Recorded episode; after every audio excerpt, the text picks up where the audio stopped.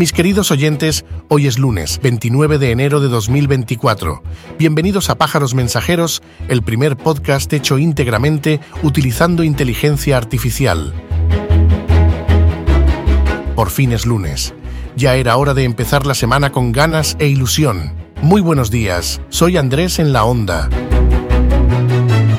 Buenos días, Miguel. ¿Qué tal ha ido el fin de semana? Cuéntanos cómo vienen los periódicos en España y cuáles las noticias más destacadas. En Madrid, el Partido Popular ha organizado una gran concentración en protesta contra la ley de amnistía para los independentistas catalanes. Según diversas fuentes, la manifestación ha reunido a un número considerable de personas, estimándose entre 45.000 y 70.000 asistentes.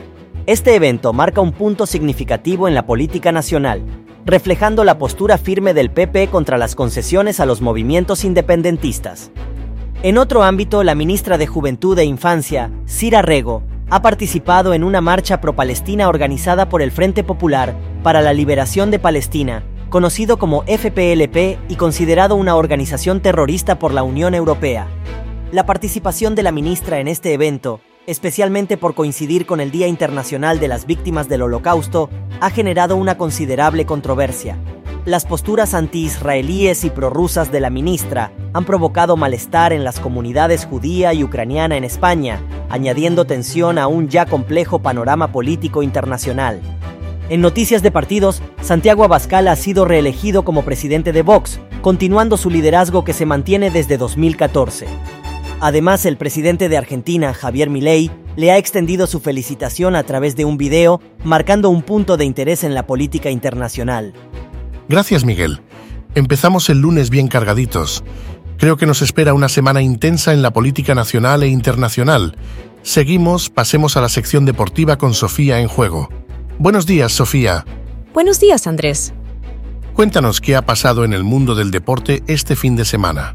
Hay que empezar por este fin de semana de tenis apasionante.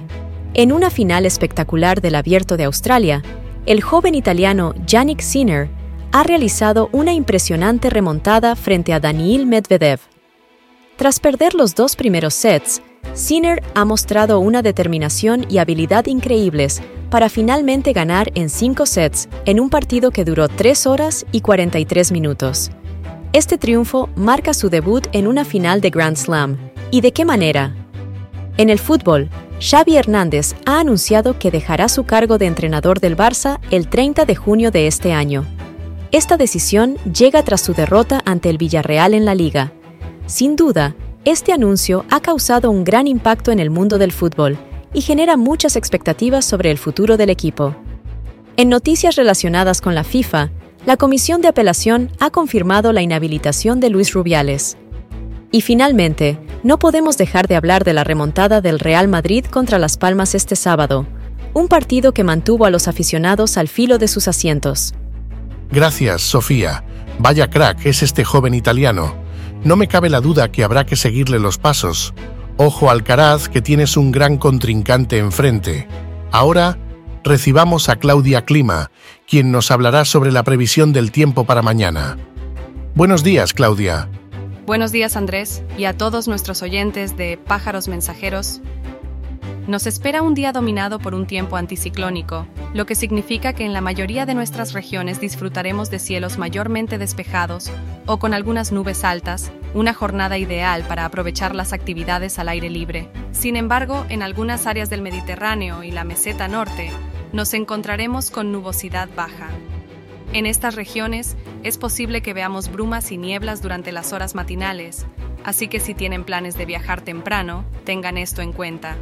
En cuanto a las temperaturas, se prevé un ligero descenso en las máximas, excepto en el Cantábrico, centro de la meseta norte y depresiones del nordeste, donde se mantendrán estables. Por otro lado, las mínimas experimentarán un ligero descenso en el sur peninsular, así que no olviden llevar algo de abrigo si salen por la noche. En resumen, disfrutaremos de un día bastante agradable en la mayor parte del país, perfecto para ir andando a trabajar. Gracias, Claudia. Siempre es bueno estar preparados para lo que nos depara el día. Ahora, pasemos a las noticias internacionales y de sociedad con Miguel Mundo. Buenos días, Miguel. Feliz lunes, Andrés. Comenzamos con un incidente bastante sorprendente en el mundo del arte. dos activistas climáticas han llevado a cabo un ataque contra nada menos que la Gioconda, la famosa obra de Leonardo da Vinci que reside en el Museo del Louvre. En un acto de protesta, lanzaron botes de sopa sobre el cuadro, lo que ha llevado a la evacuación inmediata de la sala para su limpieza y revisión.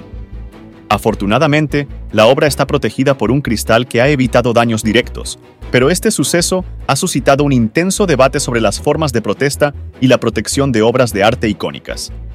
En noticias de la realeza, el rey Carlos III de Reino Unido ha ingresado en un hospital de Londres para ser operado de la próstata. Este acontecimiento ha generado preocupación y atención mediática. La operación, que se entiende es de rutina, ha sido planificada y se espera que el monarca se recupere satisfactoriamente. Estaremos atentos a las actualizaciones sobre su estado de salud y el impacto de este suceso en la familia real y en el Reino Unido. Queridos oyentes, así llegamos al final de nuestro programa de hoy. Soy Andrés en la Onda y en nombre de todo el equipo de pájaros mensajeros, quiero agradecerles que estén al otro lado. Les recordamos que pueden seguirnos en todas sus plataformas de podcasts favoritas para que no se pierdan ni un solo episodio de nuestro programa. Esperamos que nos acompañen de nuevo mañana martes para seguir explorando juntos las noticias más relevantes y mantenernos informados. Les deseamos un día maravilloso y lleno de buenas experiencias. Recuerden siempre buscar la felicidad en cada momento.